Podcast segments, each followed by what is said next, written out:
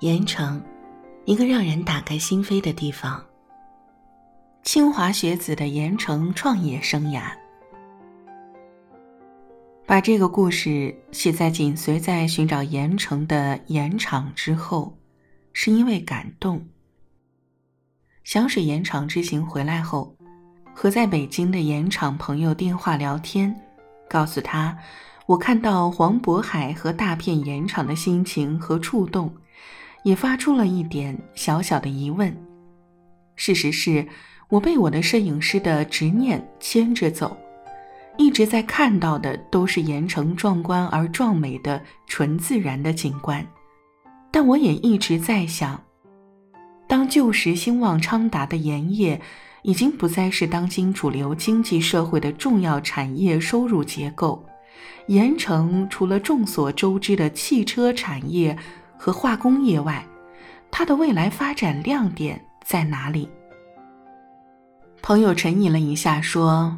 关于这个问题，我正好知道有几位清华毕业的外地学子在盐城创业做事，而且做的还是世界最前沿的高科技氢能源项目。不如你去找他们聊聊。正是我想寻找的，想想就知道，我这道题的答案一定能在这几位清华生的身上找到。清华学子，高科技。氢能源，外地来盐城五年，这些关键词组合在一起，本来应该在北上广深出现的情况。生根盐城，我当然要去探个究竟。我立刻就联系了兴邦能源的周总，约好时间，第二天开车去往位于盐城市区东边他们公司所在的高新科技园。去往高新区的路，一如我开过的所有盐城的道路，双向六车道，道路两旁宽阔的辅道和人行道，也一如既往的有绿树鲜花满目扑面而来。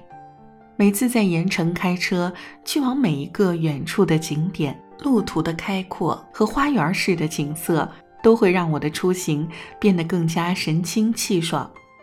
周总的公司简洁而朴实，和他本人给我的第一印象一样。和周总在他的会客室坐定，开始聊天。因为曾经做过一段时间财经记者，所以和周总在他那个世界前沿的专业行业里的沟通也还顺畅。我就把我能理解的周总和他的团队在盐城做的事儿和经历一一道来。先介绍周总。他是六零年代人，上个世纪毕业的清华大学硕士生，学电子工程，湖北武汉人，家在深圳。周总爱人在深圳医院工作，已经长大成人的两个孩子都留学海外。周总自己也在海外工作学习过，之前的主要工作地点和历程，也都是在南方深圳、广州这样的一线城市。这里插播一下我对周总的第二印象。先说我自己，来北京后有段时间，每到秋天，我最喜欢去的两个地方，一个是北大未名湖，另一个就是清华大学东门那条著名的银杏道。在百年校园里看够秋天金黄的银杏叶，那是能代表北京最美的秋景的一条学院大道。然后看完银杏秋叶。再去那幢更著名的教学大楼转一转，去过的人都知道，清华那幢主教学楼楼道的楼梯已经很陈旧了，但却旧得光洁而锃亮。用张爱玲的话说，时刻发出旧时光的光辉。每次在那里走，我都似乎能看到一代代、一届届清华学子磨砺过的脚印。那种影像。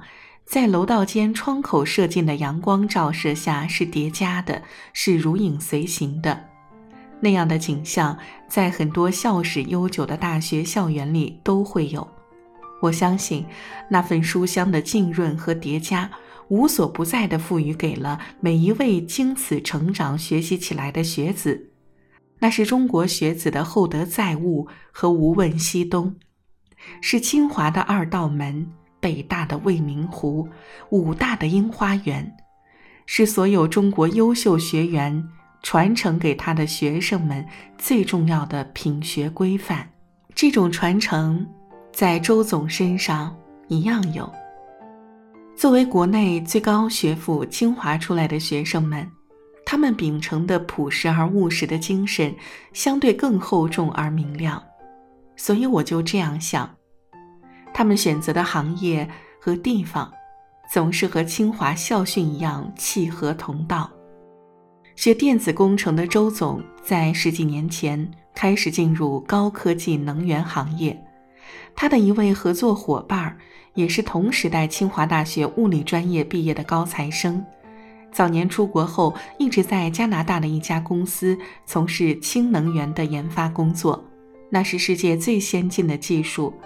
两位清华同僚一碰面，共同达成见地：未来氢能源的研发和应用一定是全球能源发展方向的重中之重。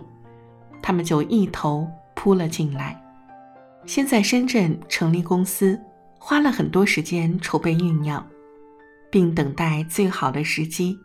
直到有一次，盐城政府的领导们来深圳招商，并邀请他们来盐城实地考察后，他们知道，他们的机会终于来了。